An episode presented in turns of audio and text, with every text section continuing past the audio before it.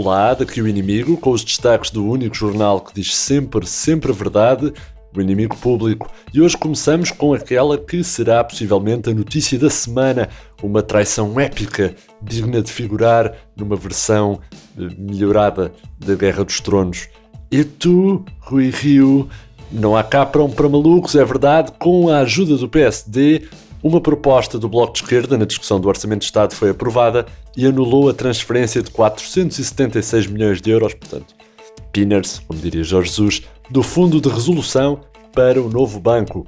A nossa sugestão, explicou Catarina Martins ao correspondente IP para o parlamentarismo, é que o Sr. Ramalho que gera aquilo vá pedir mais esse balúrdio de que precisa para não ser que ao Sr. Salgado. Ó oh, Ricardo, orientas-me aí 476 milhões só até amanhã e fica tudo entre eles, boa?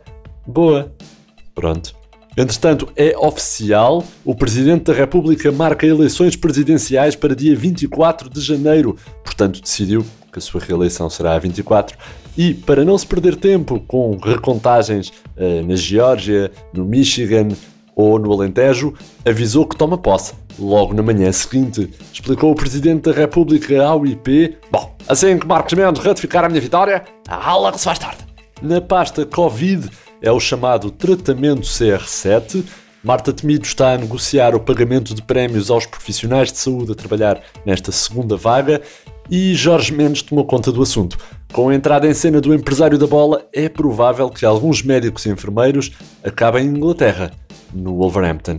Também boas notícias: os passos sociais vão servir para apanhar táxis em Lisboa e no Porto e, por conseguinte, os novos transportes públicos passam a poder transportar quantos passageiros couberem no veículo podendo o taxista, caso seja necessário, claro, pedir ajuda do Júlio Isidro, o maior especialista nacional em enfiar pessoas em automóveis pequenos. O cartão de sócio do Benfica continua a servir, como sempre, de passo social para quase todos os táxis do país.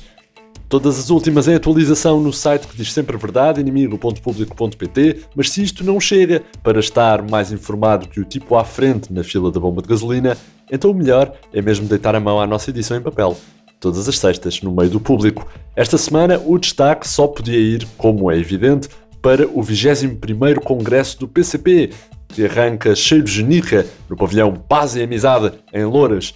Mas, sabemos nós, um exclusivo IP, não digam a ninguém, o pavilhão vai ter que mudar de nome. Durante três dias, o espaço altera então o seu nome de Pavilhão Paz e Amizade para Pavilhão Emergência e Calamidade. Isto depois dos nomes Pavilhão Ondas Gigantes de Louros ou recinto estilo paddock do Autódromo de Portimão terem sido rejeitados pelo Comitê Criativo.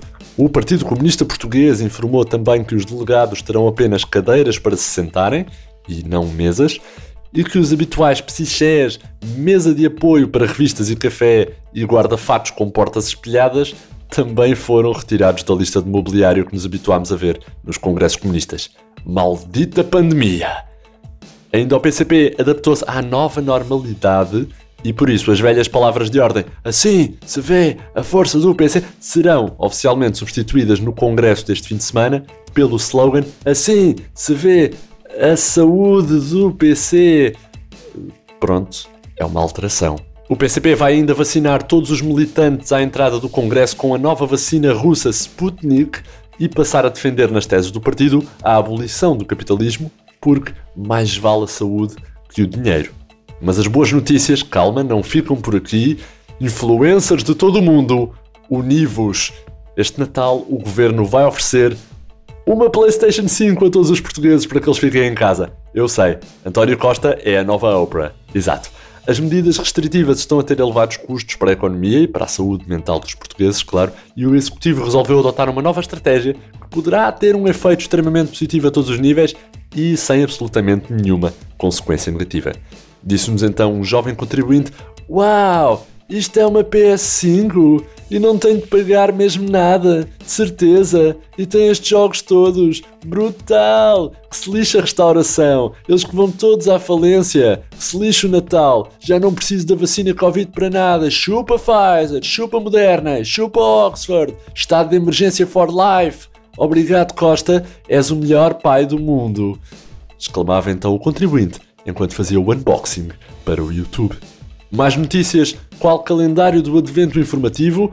É só encontrar a nossa edição em papel todas as sextas com o público, onde podemos também aprender esta semana que o PAN quer isenção de IVA para a vacina Covid via Reiki, os portugueses do Twitter perguntam se Miguel Oliveira é de esquerda antes de começarem a elogiar, a UEFA está a preparar uma Champions League só com jogadores infectados e conheça a nova raspadinha que oferece vacinas da gripe. Foi assim o mundo aos olhos do inimigo público, sempre com as notícias frescas de Mário Botequilha, Vitória Elias, João Henrique e Alexandre Parreira e com um trabalho sonoro aprovado na especialidade Ela é tudo de bom, Eva Esteves. Da minha parte é tudo, André Dias despede-se com rigor e isenção. Até para a semana.